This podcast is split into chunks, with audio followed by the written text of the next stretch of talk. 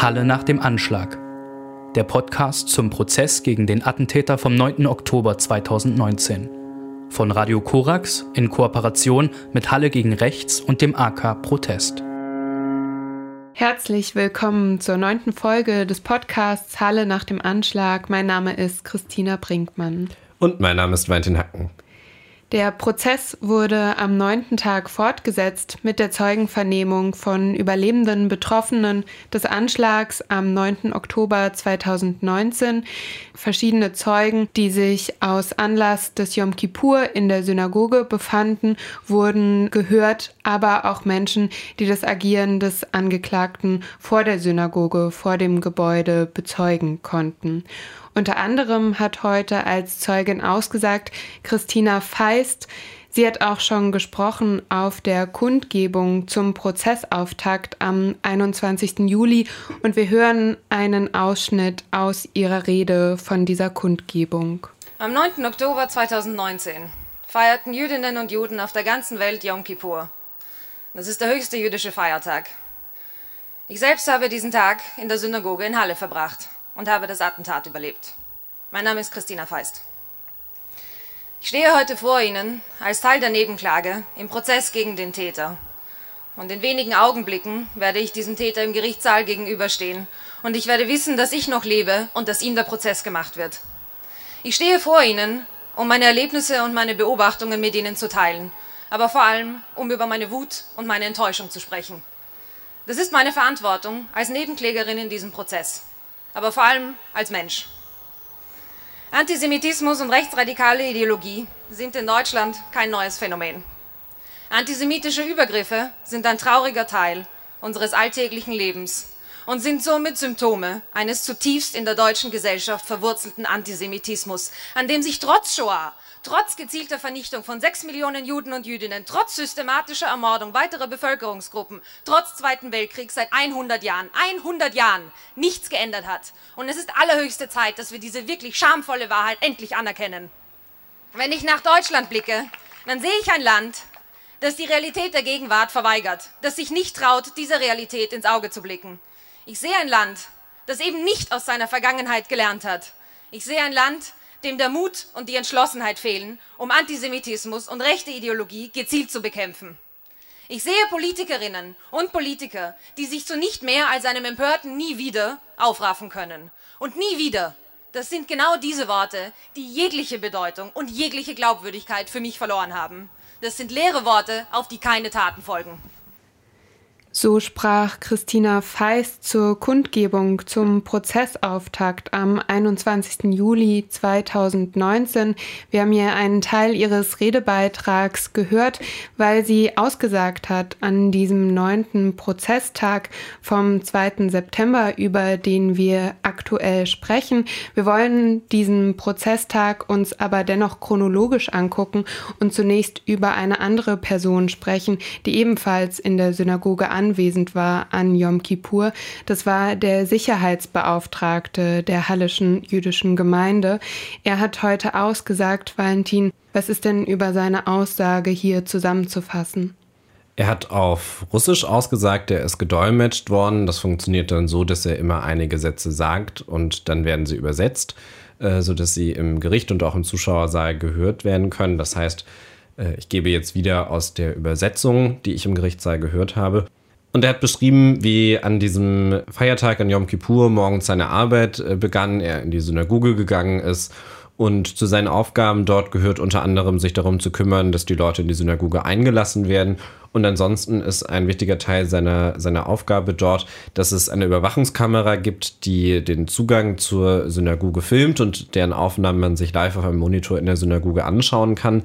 Dort saß er, stand er, dort war er jedenfalls regelmäßig und hat diese Bilder in dieser Live-Übertragung von vor der Synagoge gesehen. Und er schildert, wie dann ein Auto sich der Synagoge nähert, wie ein Mann aussteigt, der eine Art Uniform trägt und der eben bewaffnet ist, von dem er schildert, die Waffe, das hätte er gleich erkannt, sei keine Waffe, wie das Militär sie verwendet oder die Polizei, es hätte ihn an eine Art Pumpgun erinnert. Er sieht also, dass sich da etwas tut, ähm, erkennt, dass es sich da um eine Bedrohung handelt informiert den Vorsitzenden der Gemeinde und berichtet im Prozess, dass er erst versucht war, dafür zu sorgen, dass nicht sofort Aufregung ausbricht. Also erstmal er den Vorsitzenden informiert, dann wird die Polizei angerufen und dann wird aber relativ schnell klar, dass man jetzt also was tun muss. Er geht nochmal aus der Synagoge raus, über den Innenhof, über das Gelände, zieht den Schlüssel an der Außentür, an der Mauer zum Gelände der Synagoge ab, verschließt dann die anderen Türen zur Synagoge, kümmert sich mit anderen Personen darum, dass die Beterinnen und Beter, die Anwesenden in der Synagoge, in ein oberes Stockwerk kommen, sich dort sammeln und also dann beginnt eine Reihe von Sicherheitsmaßnahmen, um zu gucken, dass die Menschen nicht an den Fenstern stehen und solche Dinge. Er nimmt dann auch wahr, wie der Angeklagte Gegenstände auf das Gelände der Synagoge wirft. Dabei handelt es sich um Molotow-Cocktails, die er da geworfen hat. Und er schildert dann auch, wie er sieht, dass eine Frau vor der Synagoge liegt. Da ist für ihn noch nicht klar, lebt sie noch, lebt sie nicht mehr. Da handelt es sich um Jana Lange, die der Angeklagte erschossen hat. Im Verlauf seiner Aussage schildert er dann, dass es zur Evakuierung der Synagoge kommt, aber eben erst nach sehr langer Zeit, also die Polizei irgendwann eintrifft, schildert da die verschiedenen Abläufe, dass die Dinge eben auch sehr lange gedauert haben und berichtet dann, dass er am selben Tag noch durch die Polizei vernommen wurde und dann sehr, sehr spät erst überhaupt äh, dort rauskam, sehr später Abend oder eben schon Nacht. Und erzählt seinen Tag damit nach, diesen, diesen 9. Oktober, wie er ihn erlebt hat. Aus den Nachfragen des Gerichts und den Antworten darauf ergibt sich dann, dass sich nachvollziehbarerweise im Alltag der jüdischen Gemeinde in Halle erheblich etwas geändert hat seit dem Anschlag, gerade durch notwendige Sicherheitsmaßnahmen für die Menschen in der Synagoge, die unter anderem dazu führen, dass man jetzt nicht mehr einfach einen Gottesdienst besuchen kann, sondern sich dazu anmelden muss, mehrere Tage im Vorhinein eine Personalausweis oder äh, Passkopie schicken muss. Die wird an die Polizei gegeben. Also da sind jetzt auch erhebliche Mechanismen eingebaut worden zur Überprüfung, die aber natürlich, neben dem, dass sie die Sicherheit der Gemeinde erhöhen sollen, auch eine Einschränkung oder eine Erschwerung des Gemeindelebens bedeuten. Der Sicherheitsbeauftragte der jüdischen Gemeinde sagt aus als erstes an diesem neunten Prozesstag und es gibt Berichterstattung darüber, dass dann der Verteidiger des Angeklagten, Rechtsanwalt Weber, stark eingeht darauf und ähm, Fragen stellt. Was ist da genau passiert? Das ist eine zurückhaltend ausgedrückt sehr merkwürdige Befragung äh, bzw. Zeugenvernehmung, die dann beginnt. Rechtsanwalt Weber stellt eine Reihe von Fragen zu einer Skizze, die sich in den Akten findet, auf der das Gelände der Synagoge dargestellt ist durch Ermittlerinnen und Ermittler der Polizei, die also nicht der Zeuge angefertigt hat, und stellt ihm eine ganze Reihe von Fragen, was bedeutet diese Linie, was befindet sich hier, fragt danach, gab es da noch mehr Mauern, welche Türen sind wie verschlossen. Und bei der Frage, warum stellt er diese Fragen, muss man jetzt ein bisschen mutmaßen. Ein Hinweis gibt auch eine der Entgegnungen des Sitzungsvertreters des Generalbundesanwaltes, dass es hier um die Frage geht, zu was hat der Angeklagte tatsächlich angesetzt an diesem Tag? Also welche Tat hat er da versucht? Und die Fragen von Herrn Weber scheinen, so lässt sich das verstehen, darauf abzuzielen, inwieweit hier eine ganze Reihe von Zwischenschritten noch notwendig gewesen wären von dem, was der Täter getan hat, hin zu einer Vollendung seiner Tat und dass sozusagen die Kette von Zwischenereignissen so lang gewesen sei, dass man gar nicht sagen könnte, er hat schon unmittelbar zu seiner Tat angesetzt und dass das unmittelbare Ansetzen, juristischer Begriff, ist wichtig für die Versuchsstrafbarkeit. Die tritt erst dann ein, wenn jemand schon unmittelbar ansetzt, weil man muss ja bei einem Versuch irgendwo abgrenzen, wann beginnt denn dieser Versuch und da sagt man, dass eben keine wesentlichen Zwischenschritte mehr nötig sein sollen von der Handlung zum Taterfolg und wären jetzt da zum Beispiel noch fünf Türen dazwischen, die man überwinden müsste, dann könnte man also da versuchen, eine juristische Diskussion zu starten. Was mehr als irritierend ist, dass er den Zeugen da ja nachgerade angeht, dann werden Fragen des Rechtsanwalts, eine Frage wird beanstandet durch die Rechtsanwältin Dr. Kathi Lang und dann wird er sehr, sehr laut und aufbrausend und ist äh, sozusagen stimmlich nahe an durch den Gerichtssaal schreien, fährt auch den Zeugen an. Er stelle hier die Fragen, denn der Zeuge stellt ihm eine Gegenfrage und fragt wörtlich, ich stelle jetzt als Jude mal eine Gegenfrage, warum Sie sich so für die Sicherheitsvorkehrungen interessieren und weist auch darauf hin, dass er bestimmte Fragen, die man so verstehen kann, dass Herr Weber nach dem Ist-Zustand, nach dem jetzigen Zustand stellt, der ja für die Tat auch gar nicht erheblich ist, nicht beantworten möchte aus Sicherheitsbedenken, weil es ja eben, es geht um Vorkehrungen, die diese Gemeinde schützen sollen, über die er natürlich nicht in aller Öffentlichkeit sprechen möchte, schon gar nicht in Anwesenheit des Angeklagten.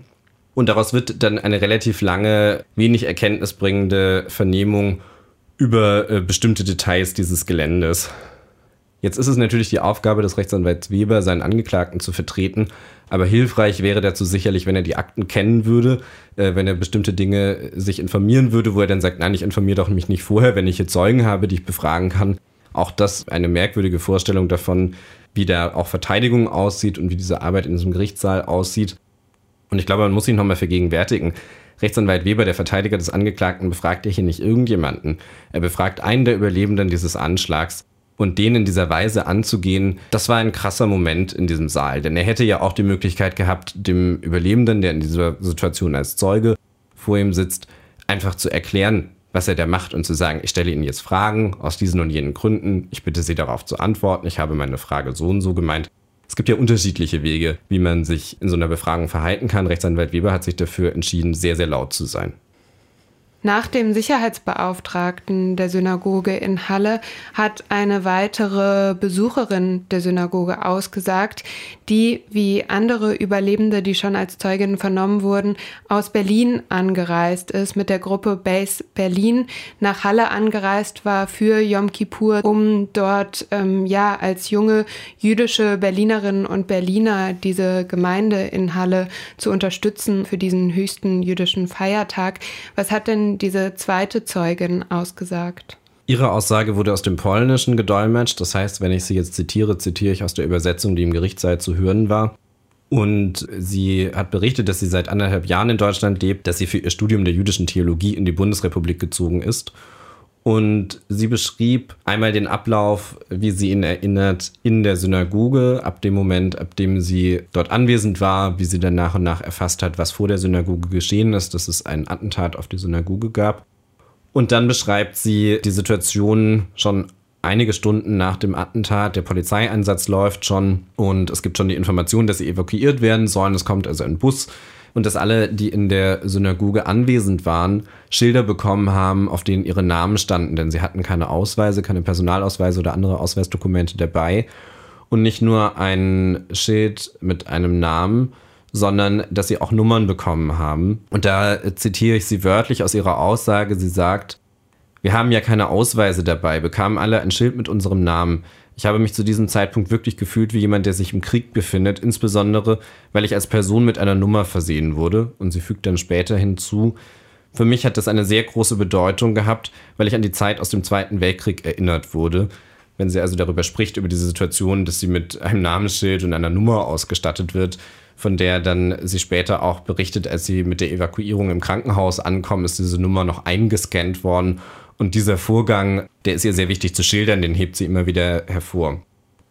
Und sie richtet sich dann an die anderen Menschen, die mit ihr in dieser Synagoge waren und sagt, äh, dass sie allen danken möchte, die dort mit ihr gewesen seien, dass sie sich dank ihnen damals stärker gefühlt hat und dass sie sich auch heute stärker fühlt, stärker und kräftiger. Das sind die Worte, die sie über sich selbst sagt, jetzt dann bald ein Jahr nach dem Anschlag auf die Synagoge. In ihrer Aussage wird sie nochmal biografisch, spricht über ihre Familie, spricht darüber, dass sie eben für das Studium aus Polen nach Deutschland gekommen ist und sie sagt einen Satz, den ich auch nochmal wörtlich zitieren möchte, oder zwei Sätze, die ich wörtlich zitieren möchte. Sie sagt, hat meine Familie nicht genug gelitten während des Krieges, spricht also über ihre Großeltern, über die Generationen vor ihr und sagt dann über sich, sie wollte die erste Generation sein, die in Freiheit lebt. Erzählt von Gesprächen mit ihrer Familie darüber, aus Polen nach Deutschland zu ziehen, über das Studium, wie ihr auch davon abgeraten wurde, wie sie gesagt hat, nein, sie wird das machen. Und sie sagt dann wörtlich, mein Herz läuft vor Trauer über, wenn ich sehe, dass Antisemitismus immer noch nicht beendet ist berichtet, dass sie sich als Historikerin, die sie auch ist, mit Antisemitismus verschiedener Epochen beschäftigt hat, unter anderem im Mittelalter, und sagt gegen Ende ihrer Aussage nochmal kurz und prägnant, heute ist es notwendig zu sagen, stopp, es reicht. Und sie sagt in ihrer Aussage über sich selbst auch, ich kann noch dazu sagen, dass dieses terroristische Attentat, was stattgefunden hat, sicher nicht meinem Traum entgegenstehen wird, mein Studium hier in diesem Land zu beenden. Ich möchte mein Studium hier beenden, ich möchte hier leben. Dieses Attentat wird mich nicht daran hindern, dass ich die Synagoge aufsuche oder gar von meinem Glauben abweiche. Ich bin heute ein viel stärkerer Mensch geworden. Ich kann sagen, dass dieses Ereignis mich bestärkt hat in meinem Glauben und schließt das, was ich jetzt wörtlich von ihr zitiert habe, ab mit dem Psalm 121, Vers 4. Siehe, der Hüter Israels schläft und schlummert nicht.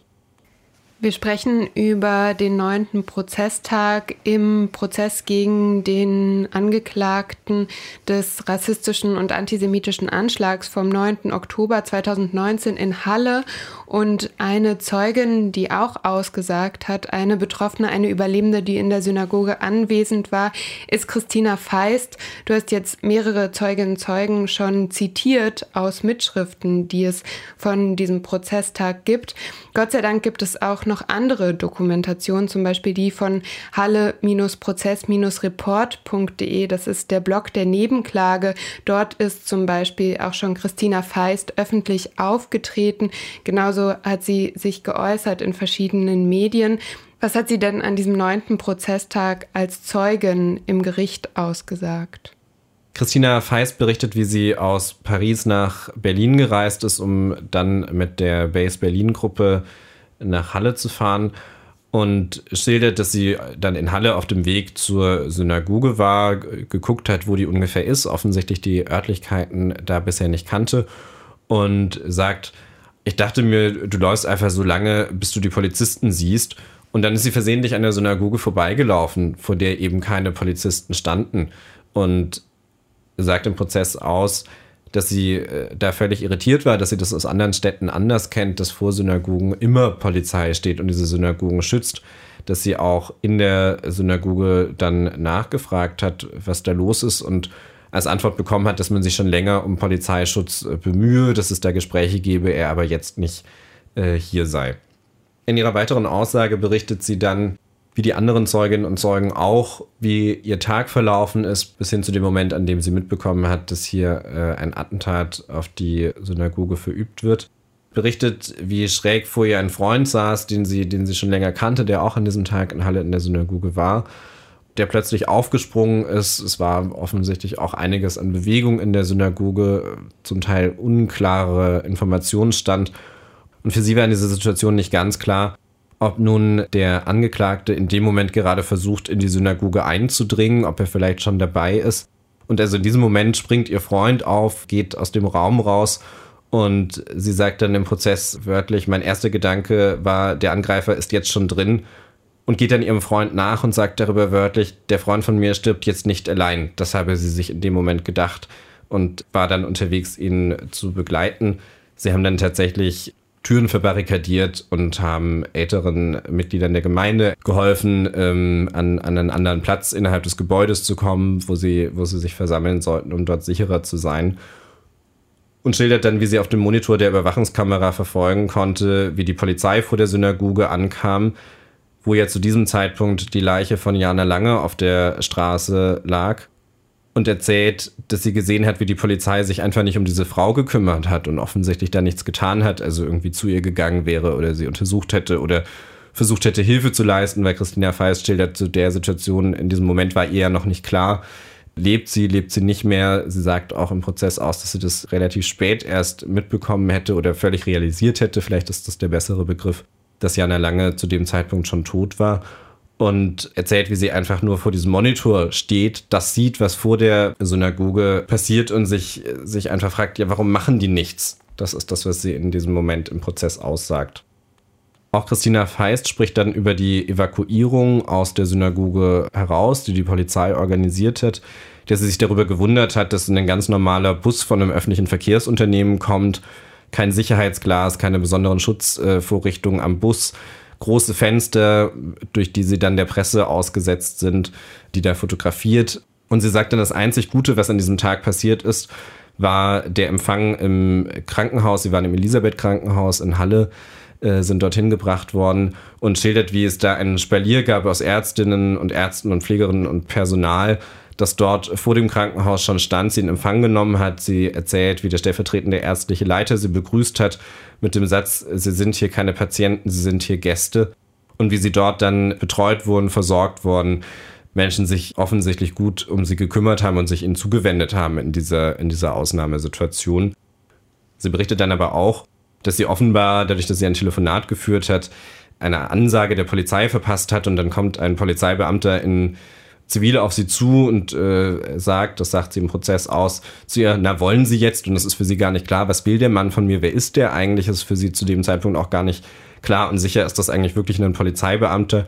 Und er informiert sie dann, wenn sie dieses Krankenhaus äh, verlassen möchte, dann muss sie aussagen und wenn sie nicht aussagt, dann muss sie halt hier bleiben. Wird dann offensichtlich auch patzig im Gespräch, schildert sie. Und er fragt sie dann nach ihrem Personalausweis und sie sagt ihm, dass Yom Kippur ist und sie darf deswegen wegen dieses Feiertages äh, nichts tragen und hat deswegen ihren Personalausweis äh, nicht dabei. Und seine einzige Antwort darauf ist, ja, das ist aber komisch, äh, worauf sie dann im Prozess sagt, sie hat im Ergebnis, das ist nicht komisch, das ist das Judentum und wenn das Gespräch so anfängt, dann können wir das hier nicht, nicht führen. Und berichtet dann weiter, wie sie, wie sie äh, ihre Aussage ihm gegenüber macht, den Eindruck hat, dass ihn das auch gar nicht interessiert.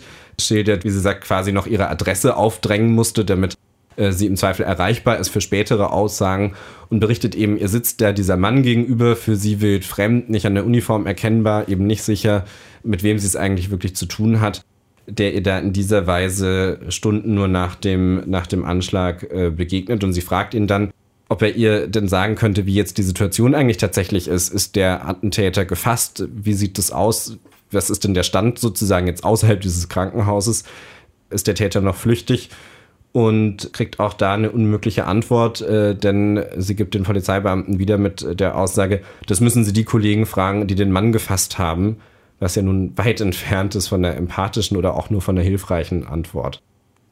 Die Betroffenen sollten nicht im Krankenhaus bleiben, sondern es ist eine Notschlafstelle eingerichtet worden, da sollten sie hingebracht werden, müssen wieder in diesen Bus sie bittet dann darum und fragt danach und fordert ein, äh, eine Ansprechperson bei der Polizei zu bekommen, dass, dass mal verlässliche Informationen zu ihnen kommen, wie die Situation eigentlich gerade ist.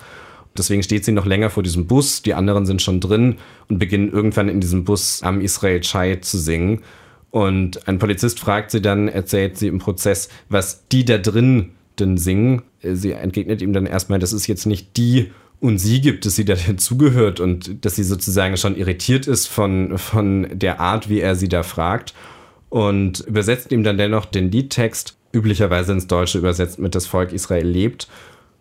Und darauf antwortet ihr, ihr dann, ja, die Israelis fällt ihr damit ins Wort und soll dann auch noch belustigt reagiert haben, als sie ihn darauf hinweist, was er mit seiner Aussage da eigentlich gerade macht, nämlich, dass er ein Lied, in dem es um Jüdinnen und Juden geht, und das sie ihm gerade übersetzt hat und von dem sie ihm gerade erzählt, dass er hört aus diesem Bus heraus und ja nun wissen muss, dass er es mit Jüdinnen und Juden zu tun hat, auf deren Synagoge oder die Synagoge, in der sie ihren Feiertag gefeiert haben, gerade ein Anschlag äh, verübt wurde. Und dass äh, diese Jüdinnen und Juden, die unterschiedlichste Staatsbürgerschaften haben, Deutsche sind, US-amerikanische Staatsbürger, einfach zu Israelis macht und äh, sozusagen aus ihrem Jüdischsein auf ihre Staatsbürgerschaft abstellt versucht das also noch einzuordnen und erntet da, wie gesagt, nach ihrer Aussage nur Belustigung. Und insofern sind, glaube ich, ihre weiteren Aussagen dann verständlich, aus denen ich noch zwei Sätze äh, kurz zitieren möchte. Sie sagt nämlich dann in der Folge, jedes Mal, wenn ich einen deutschen Polizisten sehe, zieht sich in mir etwas zusammen und äußert eine sehr, sehr deutliche Kritik an dem, wie die Polizei an diesem Tag agiert hat, aber auch wie Gesellschaft und Politik auf diesen Anschlag reagiert haben oder besser gesagt nicht reagiert haben. Bis hin zu einem, einem Vorwurf auch an das Gericht, an den Staatsschutzsenat unter Vorsitz äh, der Richterin Ursula Mertens, dem sie vorhält, dass er mit einer inhaltlich unreflektierten Sprache die Sprache des Täters reproduziert. Und sie schließt ihre Aussage dann damit ab, zu sagen, dass sie erschöpft ist, dass sie vor allem emotional erschöpft ist dass sie auch unglaubliche Angst hat, auch noch in diesem Verfahren, dass sie, die Betroffenen, wieder nicht gehört werden, dass Jüdinnen und Juden wieder nicht gehört werden von der Gesellschaft und dass sie äh, sagt, sie fühlt sich von Deutschland alleine gelassen und von einer Gesellschaft, die nicht verstehen will, dass es ein historisch gewachsenes Problem mit Antisemitismus gibt. Und spitzt es dann zu, zu dem Satz, dass der Angeklagte offenbar mehr über Yom Kippur weiß als die Polizei. Und auf diese Aussage von Christina Feist stellt das Gericht dann keine Nachfragen. Wenn wir uns weiter anschauen, welche weiteren Zeuginnen und Zeugen vernommen wurden an diesem neunten Prozesstag, dann sind das nicht Personen, die in der Synagoge anwesend waren, sondern vor dem Gebäude. Zwei Personen wurden an diesem neunten Prozesstag befragt. Um welche Situation geht es denn da genau vor dem Synagogengebäude in der Humboldtstraße? Geht es um eine Frau, die dort in der Nähe der Synagoge zu Fuß unterwegs war Und nachdem der Angeklagte auf Jana Lange geschossen hat, sieht er, das wirft ihm die Anklageschrift vor, die Zeugin legt auf sie mit der Maschinenpistole an, kann aber dann nicht schießen, weil die Maschinenpistole einen technischen Defekt hat, eine Ladehemmung. Und die Zeugin und Betroffene hat, kann dadurch wegrennen, kann, kann aus dieser Situation wegkommen, schildert dann im Prozess, dass sie den Notruf gewählt hat, dass er besetzt war, dass sie dann ihren Mann angerufen hat, ihn gebeten hat, dass er sie abholt, dass sie noch eine Viertelstunde in dieser, in dieser Situation ausharren musste und berichtet auch, dass sie nicht aussagen wollte, dass sie nicht in diesem Gerichtssaal sein wollte, dass es für sie mit Stress, mit Angst verbunden ist, die sie seit dem Tag des Anschlags äh, erlebt, wo manches für sie besser geworden ist, vieles auch nicht, die also in einer, in einer psychisch sehr schwierigen Situation ist, trotzdem eben aussagen musste an diesem Tag. Und der Angeklagte spricht sie dann direkt an mit einer Entschuldigung. Sie antwortet ihm darauf nicht, sie entgegnet ihm nicht direkt, aber sie sagt einen Satz, den ich von ihr zitieren möchte. Ich hoffe, dass dieser Mensch nie wieder einen Tag in Freiheit verbringt. Eine zweite Person wird befragt, die sich vor der Synagoge befunden hat am 9. Oktober 2019 und die aussagt vor Gericht auch deshalb, weil sie aufmerksam diesen Tatort passiert hat und Hilfe leisten wollte. Wer ist dieser vierte Zeuge an dem Prozesstag und ähm, was berichtet er? Es handelt sich um einen, um einen älteren Herrn, Rentner, hat einen Nebenjob.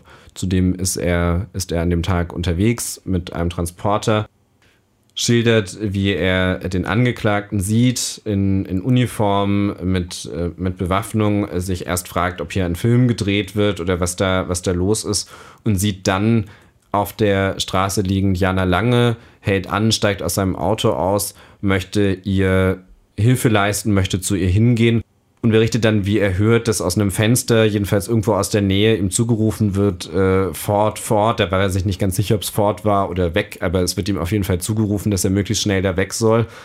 Und erzählt dann, dass er sieht, wie der Angeklagte mit der Waffe auf ihn zielt. Dass er sich dann umgedreht hat, zu seinem Auto gegangen ist, wieder einsteigen wollte und da ist er sich dann nicht mehr ganz sicher, ob er das im, im Spiegel gesehen hat oder ob er sich nochmal umgedreht hat. Jedenfalls erzählt er, dass der Angeklagte da an seiner, an seiner Waffe rumgewerkelt hat, irgendwas gemacht hat. Wie man jetzt inzwischen weiß, hatte die Waffe auch da wieder eine Ladehemmung, was das große Glück ist, dass der Angeklagte eben nicht, nicht schießen konnte, weil die Waffe in diesem Moment technisch nicht funktioniert hat. Das ist im Übrigen das, was die Anklage hier auch vorwirft, dass er auch versucht haben soll, diesen Zeugen zu erschießen. Der Zeuge kann dann sich in sein Auto setzen, ist natürlich aufgeregt, aber er kann sein Auto starten, er kann wegfahren, fährt ein Stück weg um eine Ecke, stellt sein Auto ab, ruft die Polizei an, die ihn dann informiert, äh, es sind schon Einsatzkräfte unterwegs, dann zu seiner Arbeit fährt. Er wird dann später nochmal vernommen, berichtet auch durchaus über, über Folgen des Anschlags, wie er das verarbeitet hat, ist aber aus dieser Situation zum großen Glück relativ schnell weg. In diesen Aussagen am neunten Prozesstag hat sich also unter anderem nochmal gezeigt, was für ein eklatantes Fehlverhalten es in der Polizeiarbeit am 9. Oktober 2019 in Halle gab, aber auch eben mit welchen Folgen die betroffenen Zeuginnen und Zeugen leben müssen, die diesen Anschlag überlebt haben oder eben miterlebt haben, wie Jana Lange erschossen wurde vor der Synagoge in der Humboldtstraße. Wir wollen den Podcast an dieser Stelle beschließen. Er wird fortgesetzt zum zehnten Prozesstag dann am Dienstag, den 8. September. Und wir haben an diesem neunten Prozesstag wie an dem achten Prozesstag davor auch sehr starke, sehr beeindruckende und sehr berührende Aussagen der Überlebenden und der Betroffenen gehört und wollen noch darauf hinweisen, dass am achten Prozesstag Molly Scharfman ausgesagt hat, deren Namen wir in unserem Gespräch damals noch nicht genannt haben, da für uns noch nicht klar war, ob das für sie in Ordnung ist, dass ihr Name in der Öffentlichkeit genannt wird. Inzwischen ist eine Erklärung von ihr veröffentlicht auf der Seite, die Christina schon erwähnt hat, auf halle-prozess-report.de. Wir verabschieden uns. Mein Name ist Christina Brinkmann. Und mein Name ist Valentin Hacken. Halle nach dem Anschlag. Der Podcast zum Prozess gegen den Attentäter vom 9. Oktober 2019 von Radio Korax in Kooperation mit Halle gegen Rechts und dem AK Protest.